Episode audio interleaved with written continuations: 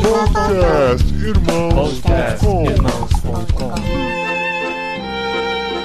Olá, pessoas! Podcastirmãos.com Jetlag entrando no ar. Eu sou o Paulinho e estou aqui com o Gustavo, que pela primeira vez não teve que fingir uma reunião para gravar podcast. É, Olha isso! Meu, pai Deus do amado! céu! Isso jamais aconteceu! Que que- olha, Que que é? ou eu vou Olha sair isso. né? de mentiroso, ou você vai sair de mentiroso, porque essa Olha me isso! pegou no contrapé. Finalmente, desempregado, eu posso gravar um podcast com É. vocês. Olha no isso! meio da tarde, no meio da mas olha tarde. mas olha que é um desemprego temporário, é uma É. troca troca de empregos. Isso, Tô gente! aqui só de Acabou a passagem. mamata. Não precisem pedir o currículo dele, que ele já tá devidamente realocado. É, É isso tá. aí. Obrigada, é a isso gente aí. agradece, a gente agradece.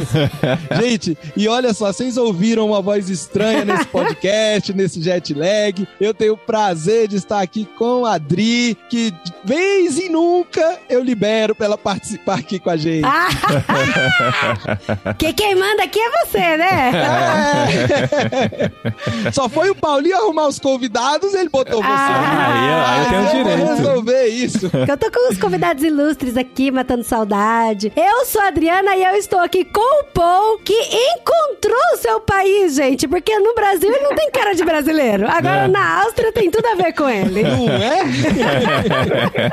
Oi, gente, eu sou o Paul e eu tô aqui com a minha digníssima esposa, que hoje pôde ter o privilégio de ter saído mais cedo do trabalho e pode participar desse podcast também no meio da tarde. Mas qual- Olha aí. Mas qual que é o nome da sua digníssima esposa? Denise! Ah, bom. Denise, Denise que trabalha no meio da tarde. É. Pessoa normal. Olá, pessoal. Sejam bem-vindos aqui à nossa casa na Áustria. Ai, obrigado. Olha, que delícia.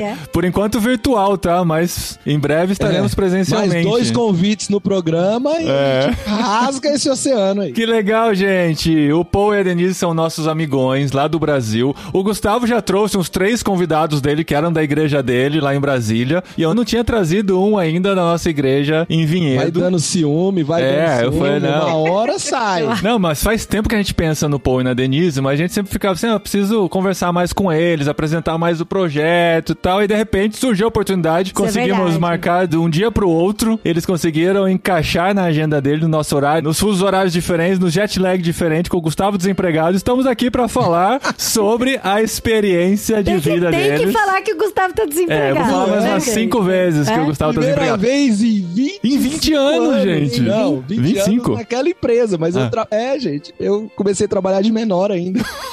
Olha isso, olha isso. E estamos aqui pra evangelizar o Paul e a Denise pra fazerem parte da Tente, né? É, é isso aí. Esse ano ainda quero ver vocês nos cursos.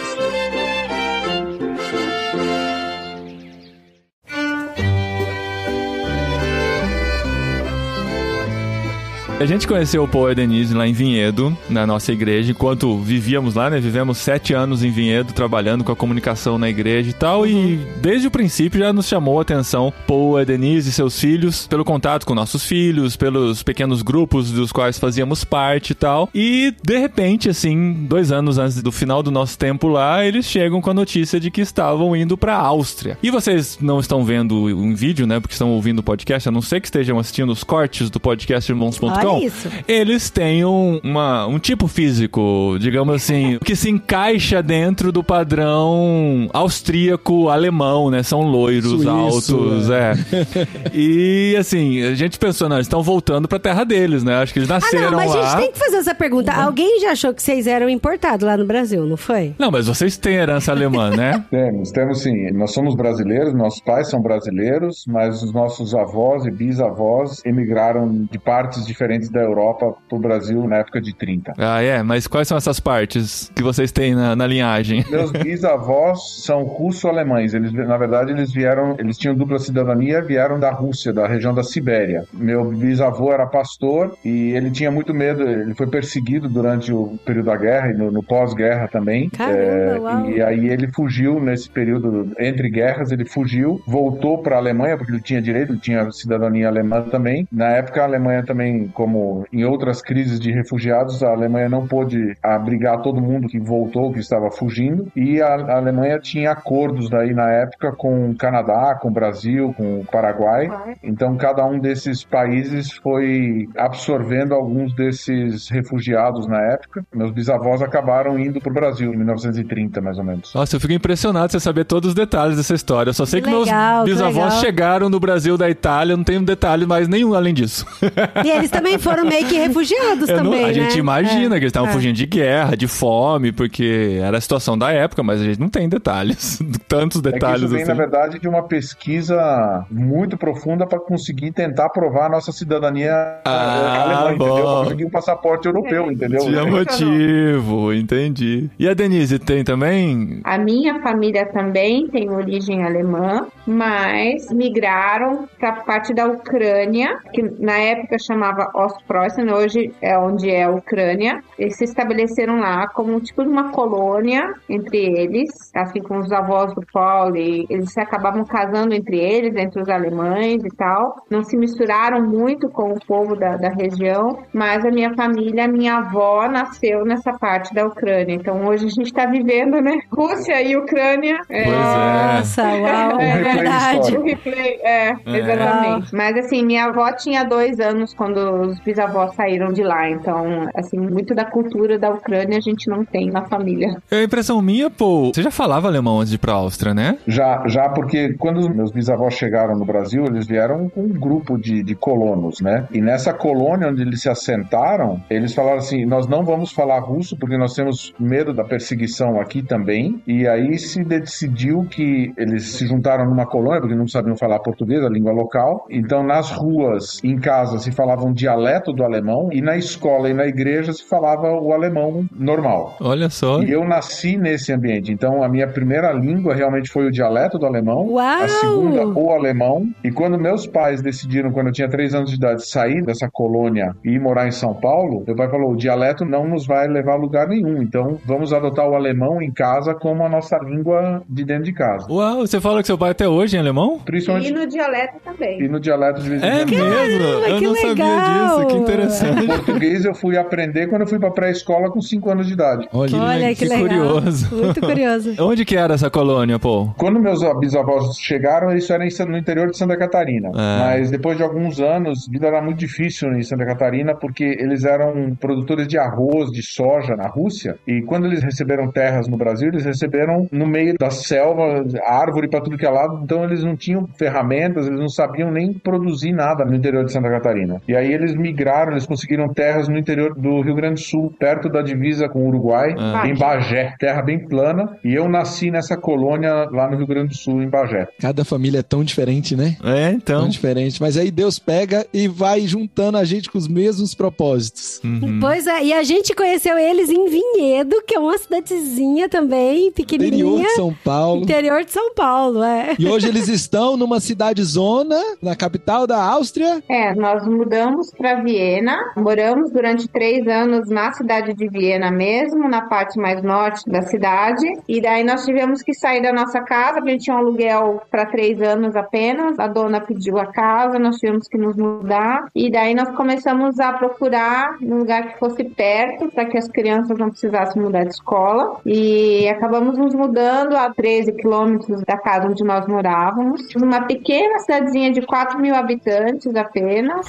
chamada Wiesenberg, uma cidadezinha bem pacata, tem uma ruazinha principal onde ficam os, O comércio. o comércio e as casinhas em volta. A gente mora Ai, que exatamente na frente da delícia. igreja, então toda cidadezinha tem a sua igreja. E é uma igreja o quê? Luterana. Luterana. Luterana. Luterana, olha aí. É. que legal, Edificado em gente. 1696. Cara. Olha Ah, só, que olha demais. só. É. Mas Fruto peraí. direto da reforma. A gente não pode contar da Áustria ainda, a gente tá criando a Por quê? expectativa. Não, a gente tem que voltar na história, tem que entender por que, que eles chegaram na Áustria, né? Ah, Quando ok. que começou? é. Começamos na Rússia, na Sibéria. é, Ba- não, ba- Fomos parar em Bagé. É, e já deu um Agora salto pra caminhamos Áustria, pra não. Vinhedo, e de repente estamos numa cidade Não. idílica na Áustria. É. Diz que esse é o episódio mais maluco. É, É. Eu acho o que- jet lag. Vocês não fazem ideia de onde a gente já passou. tem, tem muito mais no meio, né? Tem muito mais no meio. eu gosto de me identificar como nômade. Ah, é. Eu acho que os meus antepassados já eram nômades e isso está dentro de nós de alguma maneira. Então, a gente. Aventureiros, não nômades, aventureiros. É. É, o Mas- ponto de vista, né? Vai da perspectiva aí. Eu gosto de dizer que nós criamos raízes nos locais por onde a gente passa, mas nós somos facilmente transplantados. A nossa raiz não é muito profunda, a nossa raiz ela é Profunda o suficiente, Afê. É. Pra não deixar cair, né? Mas se precisar retirar, retira fácil. Muito bom. Esse é o tipo de coisa que a gente, eu e Paulinha, a gente fala muito aqui, né? Quando a gente mudou pra cá, pra Espanha, a gente fez um quadrinho e a gente colou na parede que, tipo, era o nosso lema com família. A gente não mudava muito, mas a gente viajava muito. Então, às vezes, a gente tava num hotel com os meninos, outro mês a gente tava em outro hotel, participando de outro evento, outro evento. Então, pros meninos, a gente sempre falava que o nosso lar é a nossa família. Só que a- o quadrinho é do filósofo Pumba. Lar é onde o bumbum descansa. E é isso! e é isso, e é a mesma coisa que vocês. A nossa raiz é mais horizontal, é dentro da família, né? A família estando junta, a gente tem essas nossas raízes aqui. Aham. Mas e aí? De Bagé pra Vinhedo e de Vinhedo pra Áustria. Vamos de Vinhedo pra Áustria? Não, de Ah, Bagé ih. para São Paulo. Bagé pra São Paulo. É, nós fizemos 25 anos de casado esse ano, em janeiro. Olha que Nossa, legal. tudo isso? É, e há 25 anos nós nos casamos em São Paulo. E com seis meses de casado, o meu marido um dia chegou em casa e falou assim: ele sempre trabalhou em empresas alemãs, e o dono da empresa estava visitando a empresa no Brasil, e meu marido era apenas um assistente naquela época e metido como sempre foi, chegou no dono da empresa e falou assim: tem como eu ir trabalhar uma Eu queria ter uma experiência uma internacional. experiência interessante. Tem alguma vaga pra mim? Que demais, olha só. Tem que falar comigo. Ele chegou em casa e a gente comendo e tal. A e ele, chance do É cara que às vezes aceitar não é ia mínima. dar tempo, né? né? Pô, tava na sua frente ali e tal. Tipo, É, ele falou assim: a propósito, hoje eu me candidatei a uma vaga em algum país.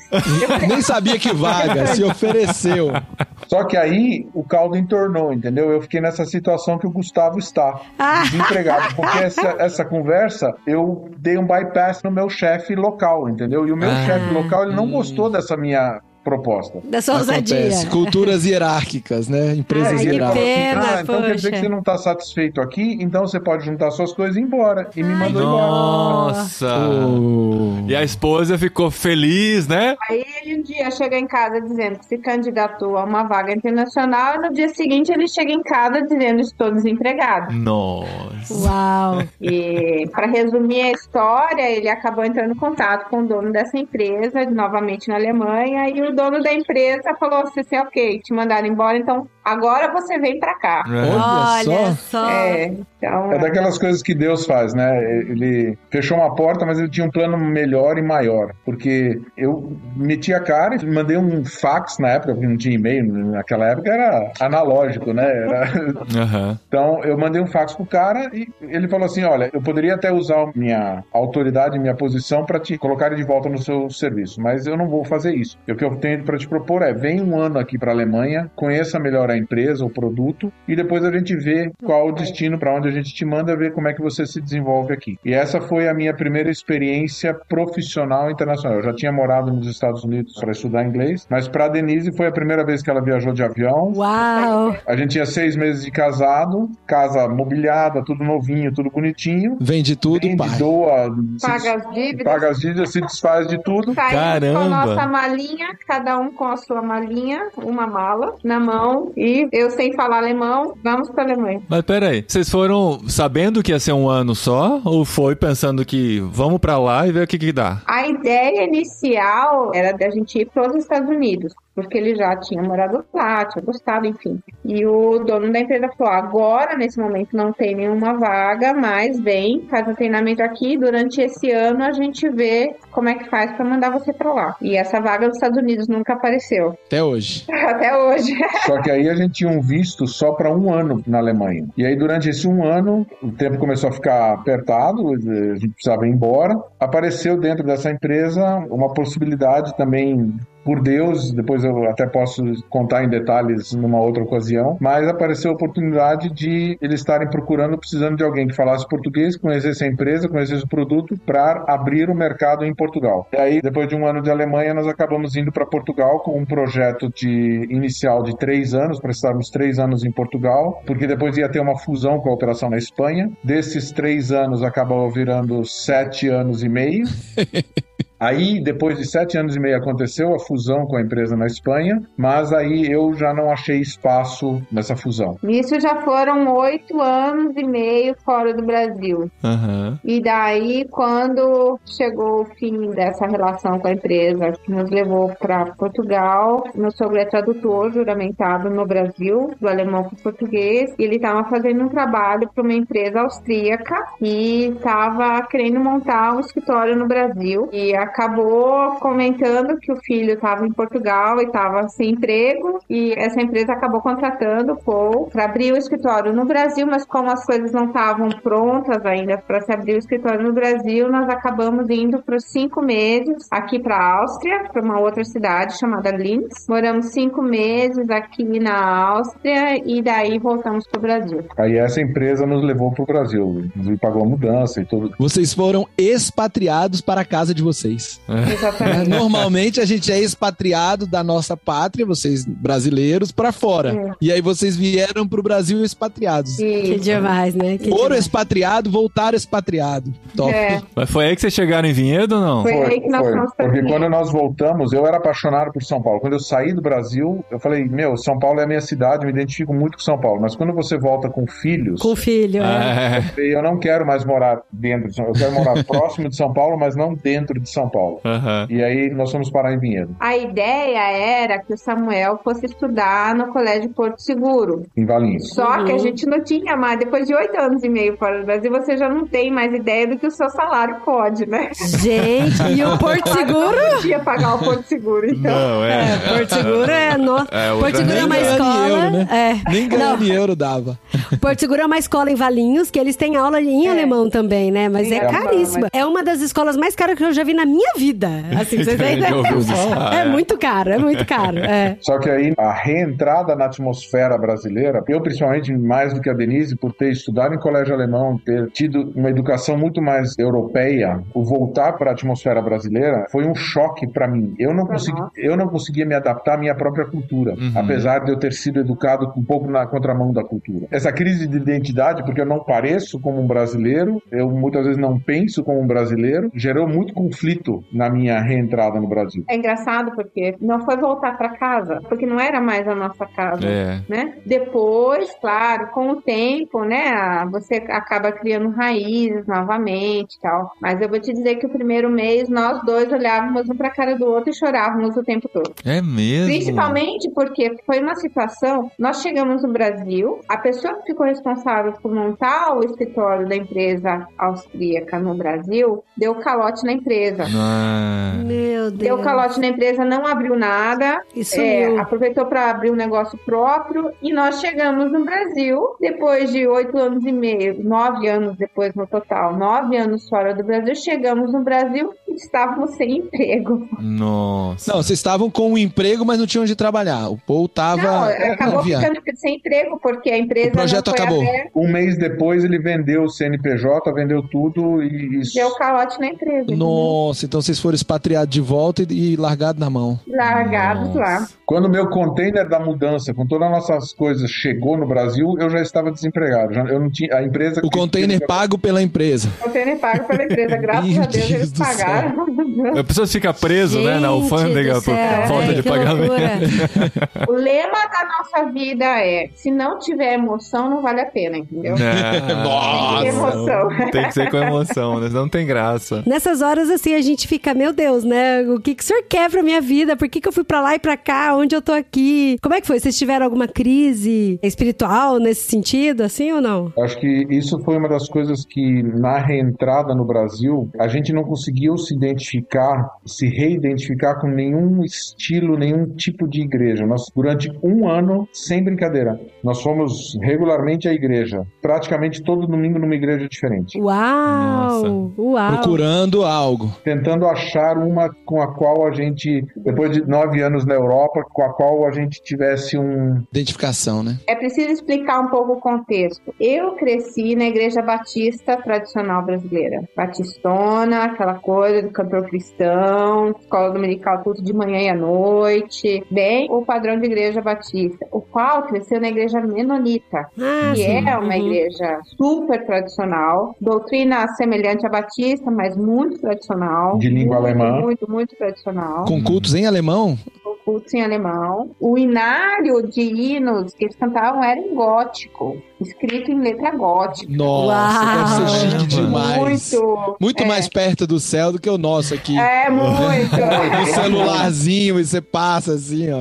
Órgão Ah, de eu- tuba, é claro, e aí muito nós mais perto. fomos para a Europa e enquanto nós estávamos na Europa, nós passamos por uma, uma vivência com Deus completamente diferente. Aconteceram muitas situações, eu tive muitos problemas de saúde, entre eles eu tive síndrome do pânico e dificuldade de engravidar e muitas outras coisas. E nesse processo todo, Deus foi mexendo com a nossa vida, através também da vida dos nossos irmãos que estavam numa igreja mais renovada. Deus foi nos mostrando características dele que nós já tínhamos ouvido falar, mas não tínhamos vivido. Ah, Então, a gente estava numa igreja com uma base muito boa de doutrina, que vem das nossas igrejas tradicionais, mas experimentando um Deus sobrenatural. E foi muito fantástico isso na nossa vida. Então, o ver na prática algumas coisas que a gente sabia na teoria e que não tinha vivi- a gente não tinha vivido isso ainda. Então, foi muito legal isso. E quando a gente voltou para o Brasil,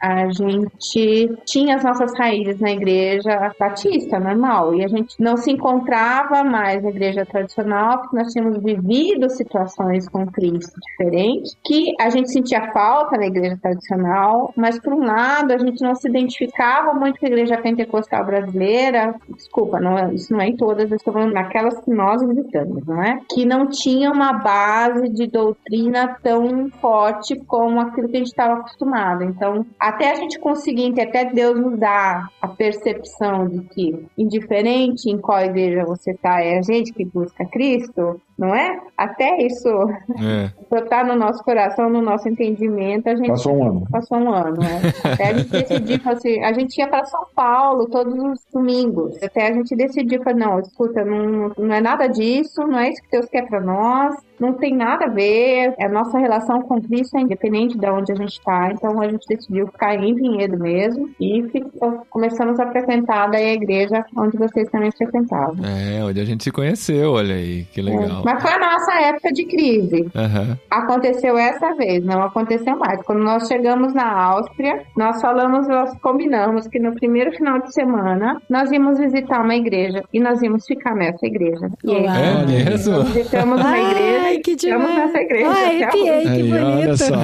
É, mesmo com uma caminhada tão grande de transculturalidade, né? Deus continua nos preparando. Porque ele tem pra gente pra próxima etapa, né? Exato. Vocês já chegaram preparados e encontraram uma igreja lá em Viena, né? Vocês já estão há quantos anos aí? Quatro anos. E quatro anos na mesma igreja? Quatro anos do mesmo igreja. Doutrina, culto, tudo ativo.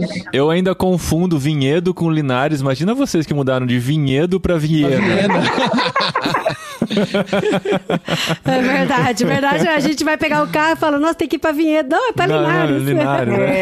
É. Uma das coisas que a gente aprende, eu acho que todos nós, né? Independente se a gente mudou de país ou se a gente não mudou de país, o crescimento espiritual, muitas vezes, ele é necessário que você passe por esses, esses abalos para que você perceba onde é que as suas raízes elas podem se firmar, né? A gente cresceu achando que aquilo que a gente conhecia de Cristo era o, o inabalável. E Deus nos mostrou durante todos esses anos, essas mudanças, igrejas diferentes, processos diferentes pelos quais nós passamos, que a gente não consegue mais colocar ele numa caixinha, né? Não- não- ele não cabe. Amém. Ele não cabe. Uau. Ele não cabe. Então, essa, essa foi a, a maior lição, a coisa mais gostosa que a gente aprendeu com Cristo em todos esses anos. A humilhar a nossa ideia de santidade para colocar a soberania nele, independente crente de qualquer igreja, de qualquer comunidade que a gente esteja envolvido. Acho que uma coisa importante que a gente aprendeu nesse processo também é e que a gente ouviu de um pastor uma vez foi assim: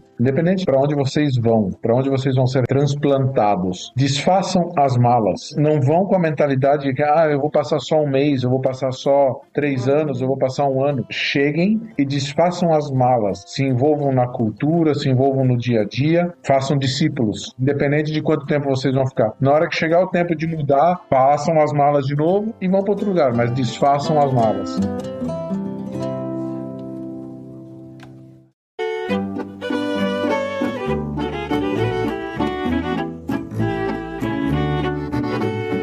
Sabe uma coisa que eu acho que a Denise não vai nem lembrar, mas quando eles estavam de mudança pra cá, eu fui lá pra casa deles pra ajudar a embalar as coisas e tal. Inclusive tem um monte de coisa de vocês aqui em casa. Não sei se você lembra do copo do Stormtrooper, do Star Wars. Eu trouxe, tá aqui. Os Legos que É. Até vocês os presentearam Legos, nossos chuteira, filhos, trouxemos é. uma parte. Sim, mas o Legal. copinho do Stormtrooper. E todo mundo que vem em casa fala: Nossa, até o copinho, porque eu uso pra colocar as escovas de dente, né? Olha, até pra guardar as escovas de dente. Era deles, fofo. É. E aí eu lembro que a gente tava lá embalando as coisas e enrolando e guardando as coisas. Daí eu até perguntei pra Denise, né? Eu falei assim: Dê, mas como que é assim essa sensação, né? De ir pra outro país que com uma língua tão diferente e tal, né? E aí eu não sei se você lembra, você falou pra mim assim: Olha, não tem absolutamente nada a ver com emprego, com mordomia de vida, com cultura, com história de vida de filho, pra melhorar a vida de filho e nada. Tem totalmente a ver com o que Deus quer pra nossa vida. E a gente sempre entendeu no nosso coração de que Deus tava falando com nós dois que era pra gente ir. Então é pra gente viver lá. Deus tá preparando pra gente viver lá, então isso me deixa em paz. E você tava numa paz, assim, eu lembro muito. Eu falei, nossa, que legal. Mais inspiradora, né, Dri? Muito, muito. Eu também lembro de uma conversa com o Paul que ele me contou que ele não tava indo por causa do salário, que o salário é basicamente o que você já ganhava no Brasil, não é? É, exatamente a mesma coisa. A mesma coisa. Então, é, tinha a ver com essa visão, né? Mas conta pra gente como é que surgiu essa possibilidade de voltar pra Áustria nessa Tá última bom, fase. eu já até tava agora. aqui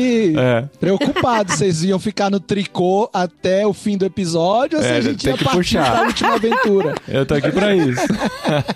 Deixa eu só falar uma coisa para começar a história. A nossa vida, desde que a história da Alemanha, a primeira história, né, começou, gera em torno de um versículo. E esse versículo é: Deus efetua em nós, tanto querer como efetuar. Que na nossa realidade se tornou assim: os desejos que Deus coloca no nosso coração, ele também dá uma maneira de resolver. Uhum. Às vezes é só uma questão de tempo. É. Se o querer já está lá, o efetuar às vezes é só uma questão de tempo. se querer voltar para a Europa, nos acompanhou durante os anos todos que nós ficamos no Brasil na volta, né? Então, assim, na verdade, quando eu falei que a nossa reentrada no Brasil foi difícil, desde a reentrada, eu acho que desde o primeiro dia, quando a gente voltou, na verdade, quando a gente estava sobrevoando o aeroporto de Guarulhos, quando estava chegando assim, a gente falou assim: dá para abastecer e voltar?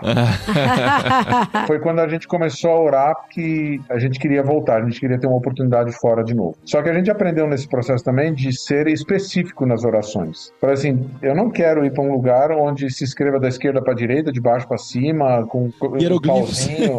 É, eu quero, assim, alfabeto romano, tá? De preferência um idioma que eu já fale, né? Porque chega uma idade e já fica mais difícil, né? É, um país de língua inglesa ou alemã, Aham. hemisfério norte, Mas olha, pô, tem gente que fica chocado com esse tipo de informação, sabe? De ficar, nossa, mas agora eu tenho que ser específico, eu tenho que pedir pra Deus. E eu falo, gente, mas um prazer de um pai é quando o filho expressa aquilo que quer também, né? Porque eu falo muito isso pras meninas que estão orando e pedindo marido, porque eu ta- não tô pedindo o país igual você pediu, mas, por exemplo, eu pedi um marido muito específico. Eu falei, eu quero um, um homem comprometido, que goste de cinema, que seja fã de Star Wars, até umas coisas assim eu pedi, sabe?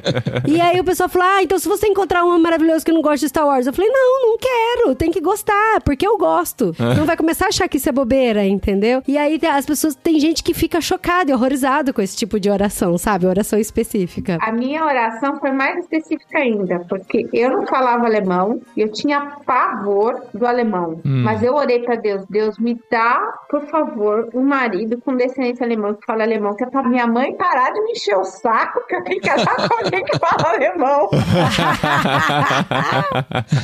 Ai, mas é tão bonito falar alemão. Parece que eles estão sempre bravos, não, é? bonito é. Eu Mas- O- gostava. o bo- bonito é, só não é fácil, né, gente? Isso. De falar uma frase inteira sem pegar fôlego, porque é a mesma palavra. né?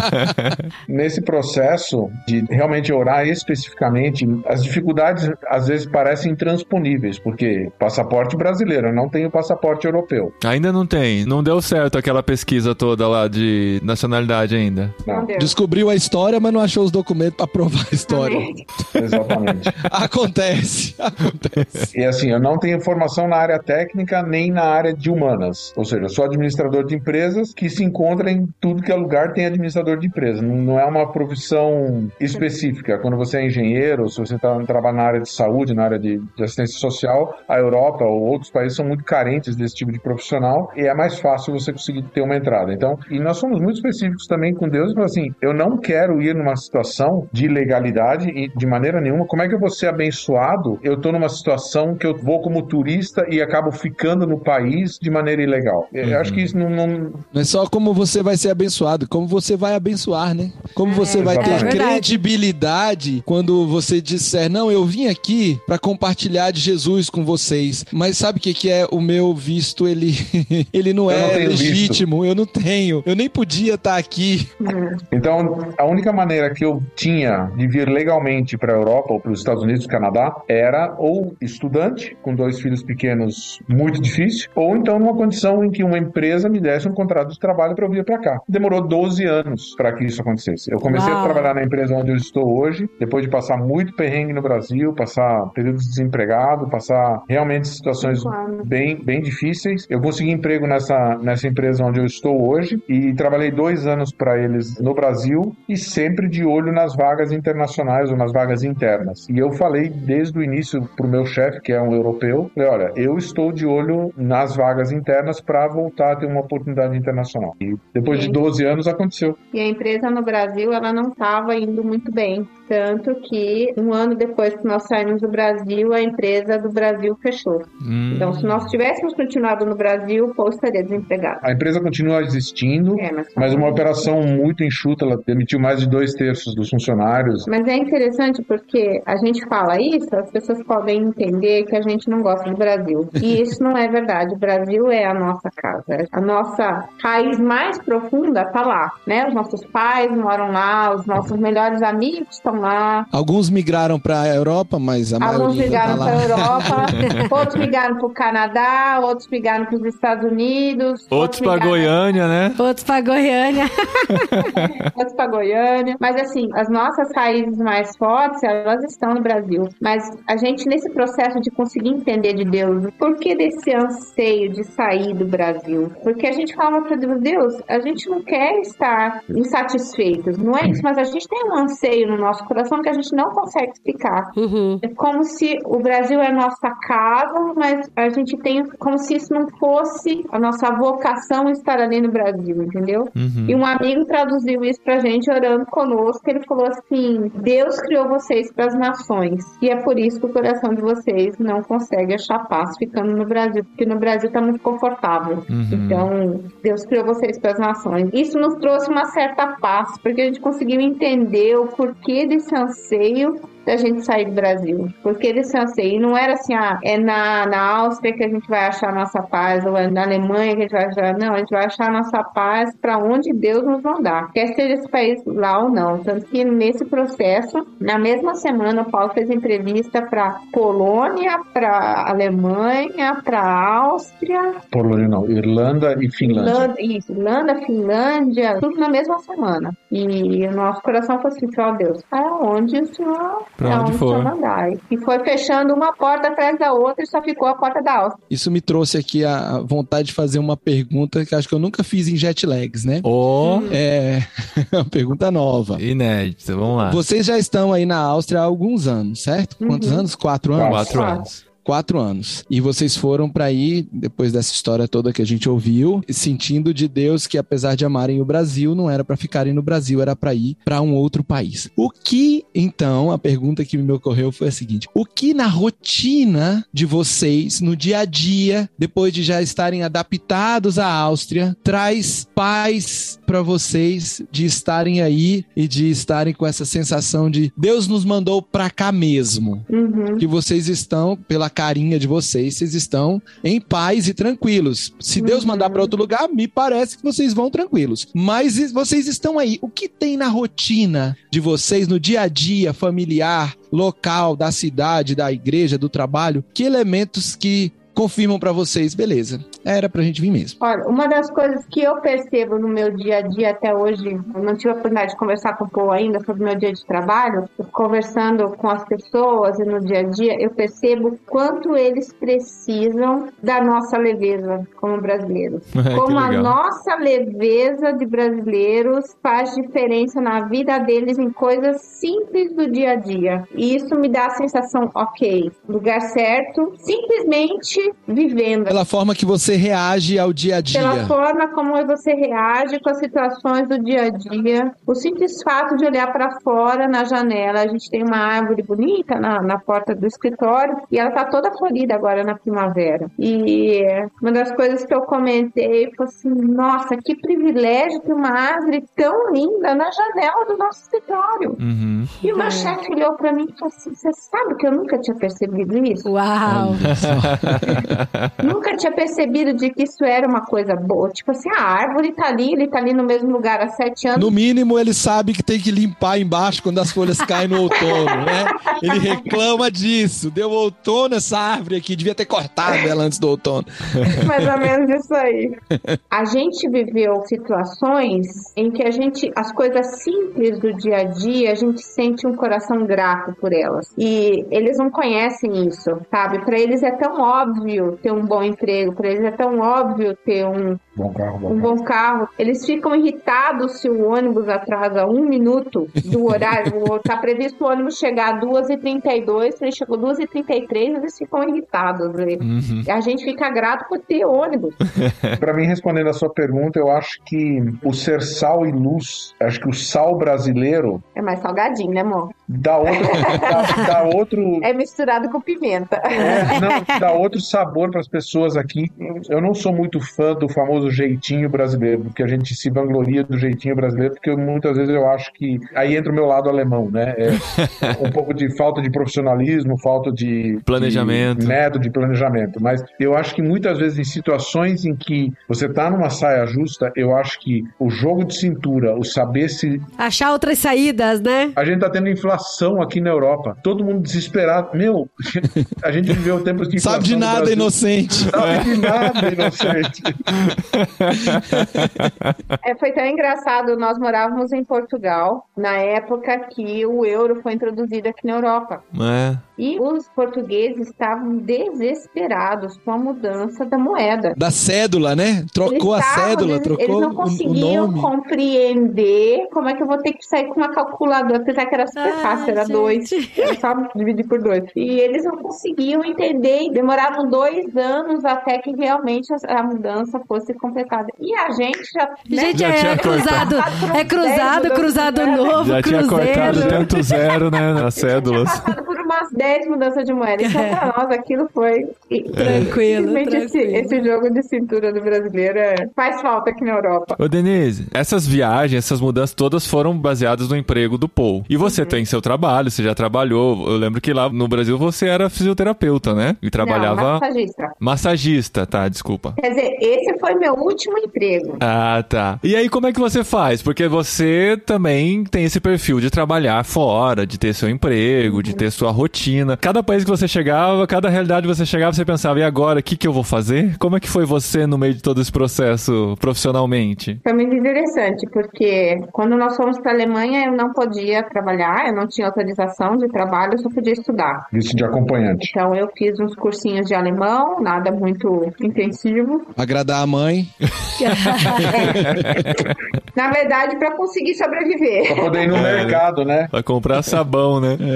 Nossa, a gente vivia numa pindaíba danada quando a gente morou na Alemanha. Nossa, a gente vivia muito apertado. Então eu não consegui fazer nenhum curso assim, muito. Fiz um cursinho bem básico, aprendi mesmo o básico. Foi o suficiente para sobreviver na Alemanha. E quando nós fomos para Portugal, foi muito interessante porque o Paul foi contratado para abrir o escritório em Portugal e era tipo, era ele, só ele e mais ninguém. Famoso One Man Show. É.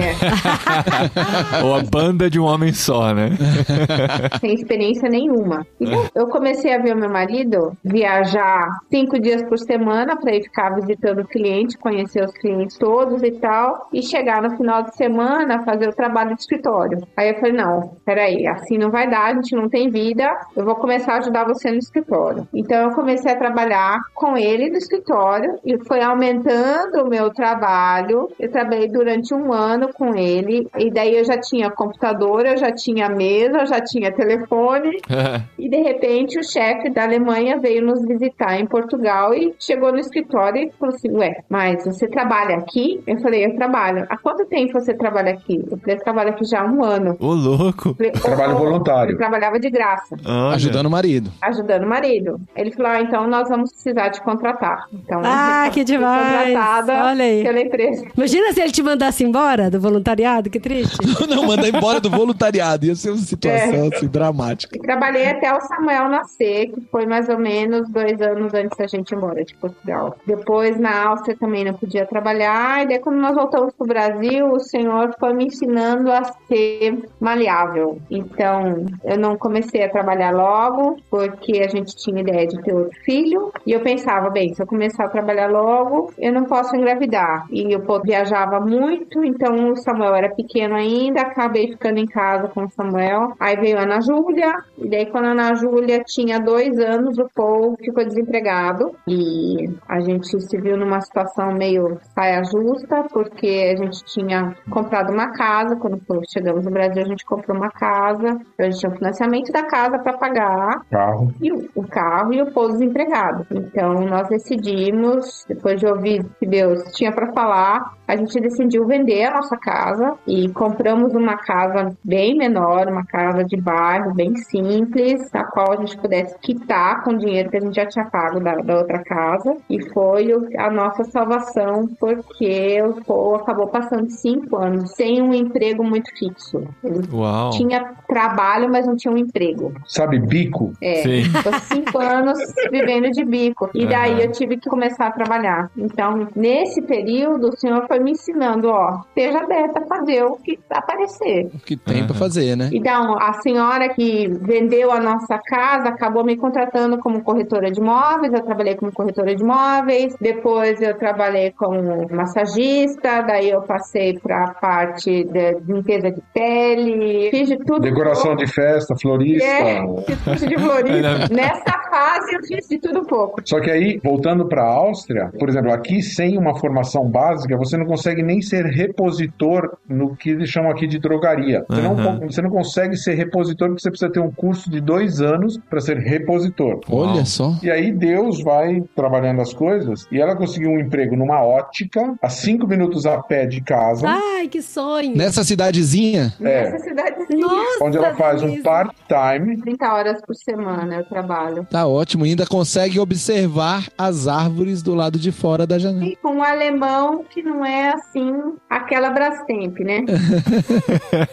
então, milagres do Senhor. Mas, gente, morando nessa cidadezinha, vocês continuam frequentando a igreja lá em Viena, certo? Aham. Certo. É, não tem igreja evangélica aqui. Não, você falou que mora em frente à igreja luterana, não é evangélico luterano? É, É, mas é, é mas a, a, tipo a, a ortodoxa. luterana aqui é a luterana ainda bem, tradicional. Não, gente, mas, boa. mas é evangélico. É, mas Ou é, ou é católico, ou é ortodoxo, ou é evangélico. Só tem Exatamente. esses três tipos. E aí depois, dentro do evangélico, aí é infinito. É infinito. É. Mas, É isso que eu ia Aí, falar. Abre a É, porteira. mas Não é, não é É, bem só infinito. três, né? Eles Não, mas é, não historicamente nenhum- falando. Eles não têm nenhum tipo de trabalho para crianças ou para adolescentes. Ou, e a gente tem dois adolescentes em casa que têm Sim, essa. que então, a- precisam e disso. como a gente, a gente veio para cá agora, faz um ano só, a gente morava lá em Viena, então a gente ia lá e decidiu não mudar para não ter mais uma mudança. Decisão acertada. Eu acredito que a decisão de vocês está certa, especialmente pela fase dos meninos, né? Aham. Os meus estão crescendo agora e a gente tem visto aí essa importância realmente da igreja atender às fases que os nossos filhos estão com Uhum. atividades que agreguem, né, na- no conhecimento e no crescimento deles aí na caminhada com o evangelho. Mas eu quero fazer uma pergunta na caminhada do evangelho, como é? Duas perguntas em uma, né? Como é o evangelho aí na Áustria e como é falar do evangelho para os austríacos? Sabe, essa oportunidade ela acontece no ambiente de trabalho, ou ela é muito difícil, ela é mal vista, ela é bem vista. Como é? Eu realmente, de Áustria, eu conheço muito pouco, infelizmente, mas logo vou resolver esse problema de conhecer Viena, ainda mais agora que tem amigo que mora em Viena. A Mas. pensão está liberada. É. Ah, Ai, gente, Mas, mas eu tenho tanta vontade de visitar vocês, vocês não têm Adri, noção. Adri fala isso mês, Desde antes. mês sim, mês não. A gente sempre fala aqui em casa que estão todos bem-vindos. A partir da segunda diária, a gente só cobra uma taxinha pequenininha, mas está todo mundo, todo Tá mundo vendo? bem-vindo. Não é tão brasileiro assim, né? Não é, já né? se Vamos naturalizou, combinar, já, já se adaptou.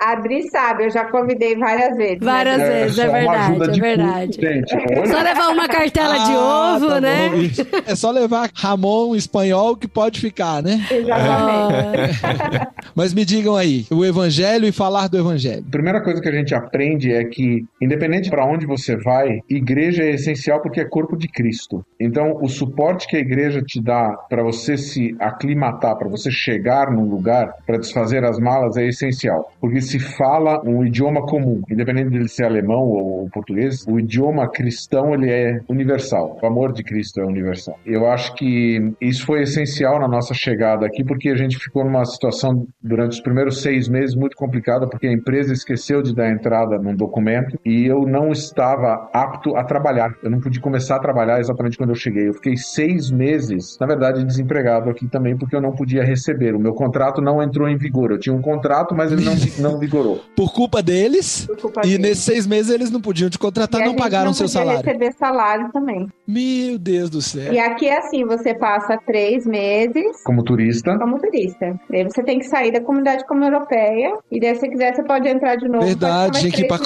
Croácia. Nós fomos pra Croácia. Aí, ó.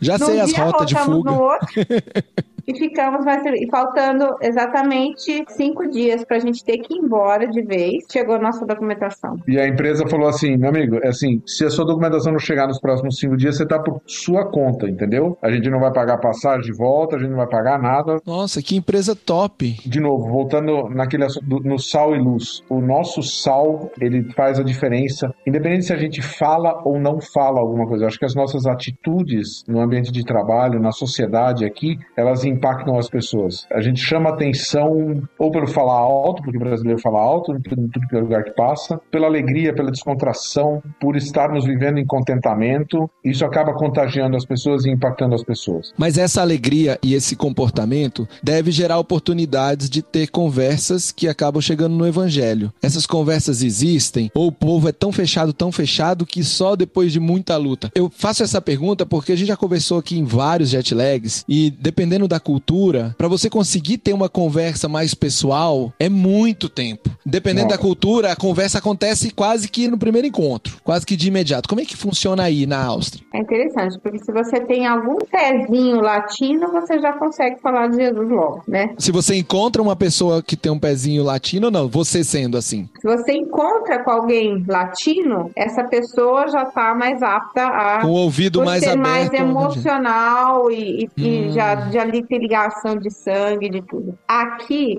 é a seguinte questão: a gente fala da nossa realidade, do nosso dia a dia, que é aquilo que a gente conhece. Mas é isso que eu Não é? quero ouvir mesmo, é da história de vocês. Os meus chefes, eles são assim, a gente já na entrevista, que eu conversei com eles, na verdade eu era para trabalhar na casa deles como faxineira. E ele acabou falando assim: "Não, você tem muito potencial, eu quero você na loja também". Ah, mas que legal, mas o que que vocês estão aqui? Eu falei: "Olha, Deus nos trouxe para cá. Já tentei dar uma. de sola. Abri a porteira. Ele falou assim: como assim, Deus? Que história é essa? Vocês vieram aqui pra Ser é missionário? Ele já se armou. abrir igreja, não sei o quê, né? Ele já ficou assim. Já se armou. Aí eu falei: é, aí eu expliquei um pouco pra ele da história, que a gente tava pedindo a Deus pra vir pra cá e tal. E ele já se demonstrou, ele já falou que ele tem muito problema com a igreja, tipo assim, que bom, fica na sua, não fala muita coisa. Tipo assim, esse assunto é meio complicado, ele deixou assim,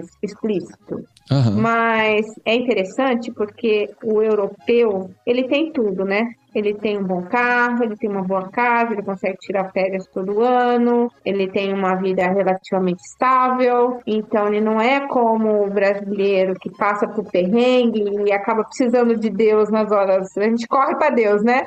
O europeu não. Então, o que a gente percebeu aqui é que para um europeu se converter, a cabeça dele precisa se converter, porque pelo coração não vai. Um europeu ele nunca vai se converter pelas emoções. Não é emocional. Ele não é uma pessoa emocional. Ele é uma pessoa racional. Racional, filosófico. Tem que ter uma conversa. Então ele precisa compreender o amor de Deus. Então a gente entendeu que a melhor maneira de falar de Cristo aqui, muitas vezes não é falando, é vivendo, demonstrando amor, porque amor é uma coisa que eles não conhecem. Uau. Porque não adianta você demonstrar, fazer as coisas certinhas, entregar no prazo Isso e pra tal, eles porque é eles já fazem isso óbvio. naturalmente, Pra né? eles é Você não tá óbvio. fazendo nada mais do que sua Você tá obrigação. sendo pago pra É. isso, né? É, esse é o esperado, né? Mas em pequenas coisas, foi muito interessante, porque a abertura vem em coisas com a qual a gente, no Brasil, a gente não dá valor. Por exemplo, na Páscoa passada, eu fiz um bolinho, não nesse ano, no ano É Passado. passado, eu fiz um bolinho e entreguei um bolinho para cada família do nosso prédio, eu fui entregar um bolinho São oito apartamentos no prédio. com, com um cartãozinho com versículo. Já aí desejando na boa- casa que vocês estão É, morando. já na casa nova. E as pessoas ficaram Constrangida. Constrangidas, porque elas não estavam esperando isso, Sim. né? Então foi um, assim, foi um choque, isso deu a oportunidade de a gente conversar com várias, várias pessoas. O bom é que a gente tem o trunfo de, ah, eles são estrangeiros, né? Diferentes. Deve ser da cultura. Deve ser da cultura deles. É, eu comecei com a minha filha a pintar pedras. Eu, Já que a gente não consegue falar, vamos começar a demonstrar. Então começamos a pintar pedras e colocar mensagens de amor. Que legal. Você é amado, você é especial, sorria, você está sendo visto. Coisas simples, pequenas frases, pequenas palavras, às vezes só um desenho. E isso tem trazido tanta repercussão na nossa cidadezinha. Porque elas saem daí, deixam na praça, deixam É, a no gente ponto de deixa. ônibus. Puxa, que sabe? legal. Ora, É uma Legal. intervenção urbana. É, é então. Que legal. Olha que ideia boa, Adri. Mas é interessante porque, assim, a abertura para a gente falar abertamente de Jesus, eles não dão muita, não. Eles precisam primeiro sentir que nós somos confiáveis, Ah. porque Aham. o evangélico aqui, principalmente aqui na Áustria, eu não vou falar muito da Alemanha, porque a Alemanha já é um pouco mais aberta, mas aqui na Áustria, os evangélicos ainda são vistos como uma seita. Hum. Então, para você dizer que você é evangélico, eles conhecem um luterano e eles conhecem um católico e o resto é seita. Então, se você diz que está numa igreja que não é a luterana, para eles você está numa seita e isso já é um bloqueio. Entendi. Então, a partir do momento que você mostra que você é confiável, a minha chefe, por exemplo, ela tem começado a me pedir conselhos. Ai, Uau. que demais. É uma coisa que agora, depois, eu comecei a trabalhar lá há sete meses. Sete meses a gente tentando mostrar E você seguindo a regra do seu chefe, né? Não sendo aberta pra falar o tempo todo de Jesus. Exato. Seguindo a descrição que foi pedida. é Exato. E agora, quando ele não está, ela me pede conselhos. Olha aí. Mas é a sua chefe é também funcionária da ótica ou ela é da É a família dele? esposa do chefe. Ah, a Esposa do esposa dono. dele. Mais Esposa tenso um pouquinho, mas mais legal, né? É, é. Eu vou dar um testemunho do que aconteceu comigo também. Eu tenho uma colega de trabalho que é russa. Morou muitos anos na Alemanha, agora migrou para a Áustria. Está morando aqui na Áustria faz seis meses, mais ou menos. Tem família afetada por causa da guerra. Ela tem família na Ucrânia. E ela é russa, tem família na Rússia. Ela entrou em parafuso, ela está inclusive passando um período muito difícil. Foi uma oportunidade que Deus deu de demonstrar amor sem precisar falar muito, em que ela falou assim: de que planeta você é? Porque ninguém na face da Terra teria esse nível de compreensão ou esse nível de cuidado ou de atenção para minha situação, porque eu estou passando, sem ter alguma coisa de diferente em você. Uau! O que É. tem de que diferente em bonito. você? Então, ó, aquilo que faz diferença aqui é amor, cara. É o. É o... Não, eu acho que é geral, sabe? Faz diferença no mundo todo. Mas é que É aí que no você não tem- Brasil você consegue falar do amor. Sim, sim. Aqui você tem que viver o amor. Claro. E é um trabalhinho de conta-gotas. Mas no seu trabalho, Paul, você também teve, assim, algum tipo de restrição ou de aviso dos líderes falando, ó, cuidado aí, aqui a gente não gosta de saber muito de igreja e Deus, essas coisas, ou não? Simplesmente nada foi falado. No regulamento da, no, no- no seu código de conduta que as grandes empresas, eu trabalho numa grande corporação, tem um código onde qualquer tipo de discriminação, ou qualquer tipo de culto religioso, influência religiosa, não sei o que, tudo tem que ser mantido no- na maior neutralidade possível, Fica entendeu? é na sua, entendeu? Mas as conversas no cafezinho não tem tanta restrição direta. A empresa é grande também. Não, e tem tanta gente machucada e tanta gente com problemas espirituais, com problemas Uhum. emocionais que não sabem como tratar. Eu tenho um, um dos colegas que já saiu da empresa logo no começo, foi o cara que eu, na verdade, vim substituir aqui na Áustria. O cara com burnout, assim, filho único, 40 anos de idade, morando na casa dos pais ainda, um cara com tanto transtorno, com tanto problema. E é um cara que desmoronou, ele desabou, chorou comigo, eu orei com ele, sabe? Esse veio, mas ele tava numa situação de tão destruído. Ele tava nos perrengues regulares dos brasileiros, né? Exatamente. Aí deu pra ir direto. E as outras pessoas, minha secretária, não sei o que, sabem que eu sou cristão. Mas é assim, é um trabalho de pinga-pinga. E a igreja que vocês frequentam, ela tem se comunicado com a comunidade? Ela faz ações pra fora? Ou é uma, uma igreja que tem um montão de estrangeiro e que vive ali escondidinho? Há uma característica da igreja na Áustria, da igreja na Europa no geral, mas a Áustria ela é conhecida como cemitério de missionários. Olha Ai, só. Ah, aqui também, Nossa. na Espanha. Então, Espanha tem essa fama também, viu? Então, mas a Áustria tem essa característica, assim. Uma coisa que eu amo na igreja aqui, ela é muito autêntica. As pessoas são na igreja exatamente da mesma forma que elas são no seu dia a dia, no seu trabalho, nas mesmas... elas vão com a mesma roupa, elas vão passear, elas vão na igreja. Do jeito que eles se comportam lá de fora, eles se comportam. Uma das coisas que nos chocou um pouco quando nós chegamos aqui, o primeiro culto, primeiro era um culto de ceia e a ceia foi com vinho. Ah, sim, isso é Ok, chocante. a gente já tinha morado em Portugal, a gente já Já conhecia. tinha tomado isso. vinho do Porto na ceia. É, É, o cálice era um pouco maior, mas isso aí. Mas, por exemplo, a hora que terminou o culto, tem um pequeno bistrô, que eles chamam, que é um, umas mesinhas para sentar, com umas coisinhas para comer, você pode comprar alguma coisinha para comer. E todo domingo, ou todo, todo final de culto, você pode pegar, comprar uma cerveja para você tomar na igreja. é. Uhum. Olha só. Isso para nós foi assim meio, Aham. ups, como assim? A gente já comprava cerveja para tomar na É. igreja. Aham. Aí a gente questionou, a esposa do pastor nos convidou para Apresentar. conversar com ela, para apresentar a igreja e tal. E nós questionamos assim, como assim, né? Que bebida alcoólica na igreja isso é uma coisa nova para nós, né? E ela falou assim: "Vocês não tomam na casa de vocês de vez em quando alguma coisinha?" Ah, raramente, mas a gente toma também em casa. Então por que não na igreja? Uau! Hum. Muito bom. Ei, Então, ai, ai, É ai. uma coisa cultural, Cultural, mas assim, né? é uma coisa que eu amo muito na igreja aqui, é que assim, não há muita máscara, não. É, Legal, muito bom. as pessoas são realmente de Então? edição. Teve uma igreja que eu fui em Buenos Aires uma vez visitar e tinha uma placa, por favor, não fumar durante os cultos. Olha que Pra mim dia. foi muito chocante.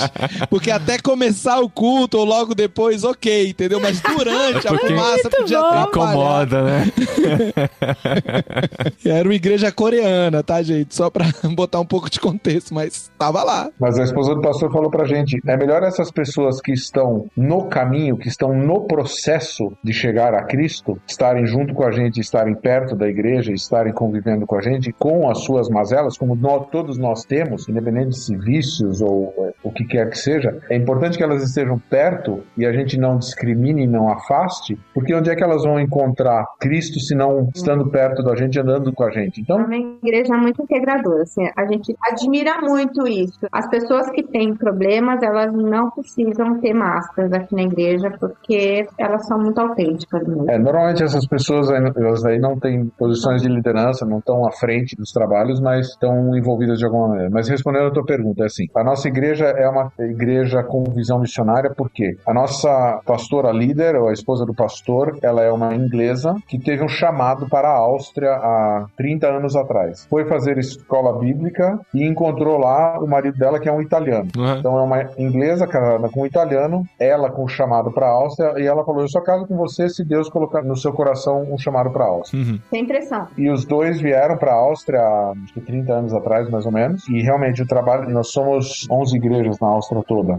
Então é um movimento, na verdade, com o objetivo de ter uma igreja que comece com uma célula ou com, com um pequeno grupo em cada capital distrital, ou cada. É, Como é que se traduz isso para português? é, né? não sei. É, é capital, é como se fosse capital de As estado, né? principais cidades da Áustria. São 68 cidades, então o objetivo é ter uma célula, ou ter um, um- Pelo menos um pequeno grupo em cada Tá. uma dessas 68 Tá. cidades. Exato. Tá, mas é assim, como vocês veem. Já são em- 11. em- já são 11 em muitos anos. Em 30 aqui. anos. Só que Não, é, mas é Estamos geométrica falando- a progressão. É, mas nós Demora no estamos começo. falando de igreja, nossa igreja é a maior até agora. Nós temos em torno de 120 Uau! pessoas. Que grande! Tá bom. É a maior. Sim, Ou Ou muito seja, grande. nossa igreja é considerada grande. Sim, aqui. é grande mesmo. Aham. Ah, a gente tá. A Adri reagiu desse jeito porque não é normal na Europa ter Não, igrejas com igreja mais de com 100 cem, pessoas, é. né? tem muitas igrejas internacionais aqui, ou algumas igrejas internacionais, mas onde tem uma rotatividade muito grande. São pessoas que vêm, ficam dois, três anos, vão embora. É voltado para um público com mais rotatividade, onde você não tem a ideia.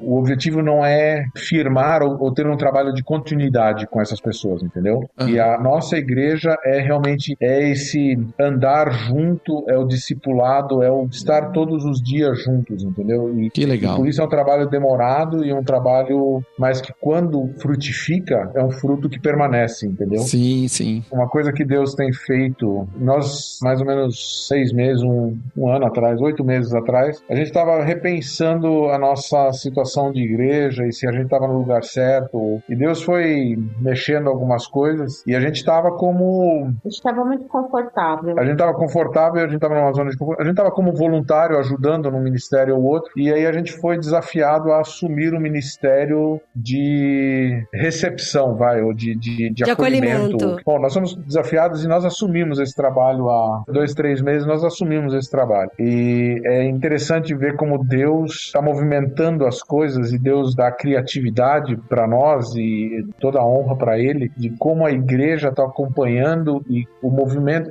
Assim, Deus está mexendo alguma coisa, a gente ainda não sabe o que, mas Como nós a gente consegue colocar em prática esse amor que eles precisam, entendeu? Uhum. Que demais. O ser o sal ali no meio é bem interessante e a gente mudou um pouco a tática também de estar na rua recebendo as pessoas e a gente começa a chamar a atenção dos moradores do décimo distrito. Então as pessoas passam e veem que tem música, Movimento. tem movimento, tem gente feliz dançando e não sei o que do lado de fora e a gente começou. Um dos nossos lemas é nós queremos nos tornar mais visíveis para a sociedade e a comunidade. Que legal. E nada que como um demais, que demais. brasileiros trazendo esse temperinho de acolhimento, né? Barulhentos, é. Engraçados, barulhentos. Muito bom, gente. Bom, vocês estão aí já há um, quatro anos, né? Mas quatro anos é pouca coisa, né? Pra quem já viveu em tantos lugares diferentes e tal. Eu sei que vocês estão dispostos, se Deus enviar vocês pra outro lugar, vocês irem. Mas tem alguma coisa incomodando no momento, assim, de falar, não, acho que a gente não fica mais tanto tempo aqui? Ou pode ser que aqui seja o destino definitivo de vocês, pelo é que menos... as crianças estão crescendo É. ainda, né? O que, que vocês sentem, assim, tipo, fazer um exercício de futurologia aqui? O que, que vocês imaginam aqui dos próximos anos? É difícil explicar, mas quando Deus começa a trazer alguma mudança muito grande para nossa vida, todas as vezes que a gente mudou, teve esse Radicalmente. tipo de, de mudança, Deus começou a plantar no meu coração que vinha uma nova onda por aí. Ó, Como o mar, quando a onda vai vir, ele dá aquele certo recuo É isso. na água para depois vir a onda, né? Deus me dá essa sensação do mar recuando e tipo assim se prepara que aí vem, Uhum. entendeu? Foi interessante porque todas as vezes eu senti isso. E Deus tem colocado no meu coração a seguinte questão: não estejam ociosos. Aham. Estejam aí enquanto eu mandar vocês estarem aí. Não importa, eu sei quanto tempo é, porque quando nós fomos mudar para essa casa, a gente falou assim: ah, meu Deus, e agora, né? A gente faz um contrato de aluguel aqui sempre por um tempo determinado, e, e agora? A gente pega um contrato menor, pega um contrato maior, o que, que a gente faz? Deus colocou exatamente isso no meu coração. Falou assim, estejam aí, e se vocês tiverem que ir embora, eu dou um jeito. Então, a gente fez um contrato de cinco anos aqui, e o dono do apartamento nos ofereceu na semana passada para a gente aumentar o contrato para 10 anos Com as mesmas com condições. as mesmas condições, que isso é uma coisa inusitada aqui. Então, a sensação que eu tenho é de que Deus nos quer aqui ainda por mais um tempo. Mas eu acho que não é a nossa parada final. Ó, uma coisa eu tenho convicção: uma parte do céu vai ser como a Áustria. Ah, Ai, Aqueles dos Alpes austríacos. que né? Os gostoso. Alpes. Ah, É. O chocolate. ah, a O música. chocolate. Uma parte Gente. do céu vai ser como a Áustria. Isso eu Mas tenho vai ter pão de queijo brasileiro. Ah. Ah!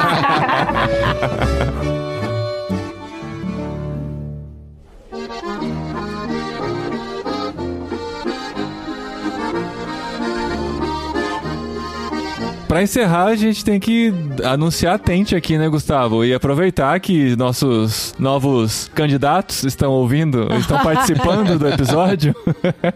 Pois é, vamos aproveitar e fazer o jabá com eles direto. É, né? e fazer assinar o contrato já agora, no final, Não é? né? Põe o dedo na tela. Então, eles têm todo o perfil de um go together, né?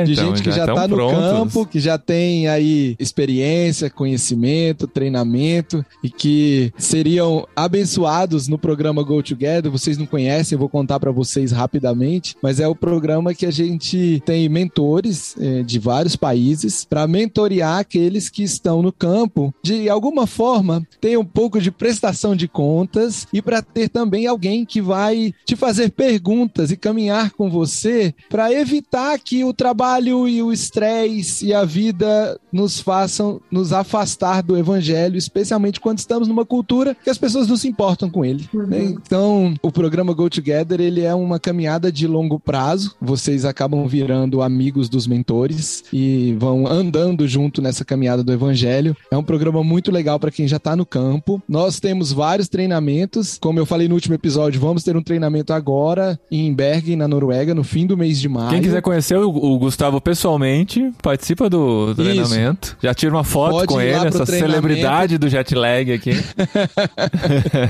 E a gente vai ter no segundo semestre outro Go Equipped na Alemanha, talvez seja mais perto para vocês. Aham. Ainda não está confirmada a minha participação, infelizmente, É. mas pode ser que se confirme e seria uma oportunidade muito legal de vocês conhecerem fazendo o Go Equipped. Como vocês dois que estão aqui conosco hoje, tem muitos outros brasileiros cristãos que estão na Europa, que estão na Ásia, que estão na África, trabalhando, servindo ao Senhor, compartilhando o evangelho com propósito, de propósito, mas que poderiam ser abençoados e abençoar participando de treinamentos, encontrando com pessoas que fazem algo da mesma forma, né? Esse compartilhar do evangelho dentro do contexto do trabalho. Então a gente tem cursos online, tem cursos presenciais. O curso presencial é o, o maior treinamento, o maior curso existe já há 20 anos que a gente dá esse curso, vamos atualizando ele aos poucos. Então seria um prazer para mim poder encontrar com vocês no fim do mês em, em Bergen, lá na Noruega, ou pelo menos ter a alegria de ver que vocês participaram de um Go Equipped indo no final do ano aí na Noruega. Tem em outros países do mundo, vai ter também no Brasil, logo eu vou passar os detalhes, mas para vocês eu acho que de carro dá para ir no da Alemanha. Alemanha.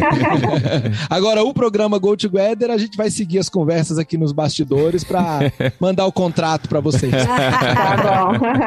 Pra saber mais, então, tenteinternational.com. Tendeinternational.org também funciona. É, a gente nunca lembra Olha, qual eu que é o sempre- Sempre, certo. então, ele falou Mas- ponto com, eu fiquei. Não, os dois funcionam. Ele é que que fez o site, gente. Vocês não estão entendendo. Mas os dois Ele fez o funcionam. site da São, Tente. são dois domínios. Então a gente Tá pode bom. falar qualquer um. E Brasil Tente no Instagram. No pra Instagram, ter as é. informações aí de tudo que tá Nos acontecendo. últimos detalhes. E a gente se encontra de Sim. novo daqui a um mês, talvez sem a Adri. Tem, sem eu, sem eu. Agora a gente tem que despedir em alemão. Que Deus te abençoe em alemão. Gott segne dich. É isso aí. Olha só, é Amém. assustador. Amém. É, não parece muito uma benção, Gente, mas. é, até pra bênção parece que é bravo, né? Gott sei dir.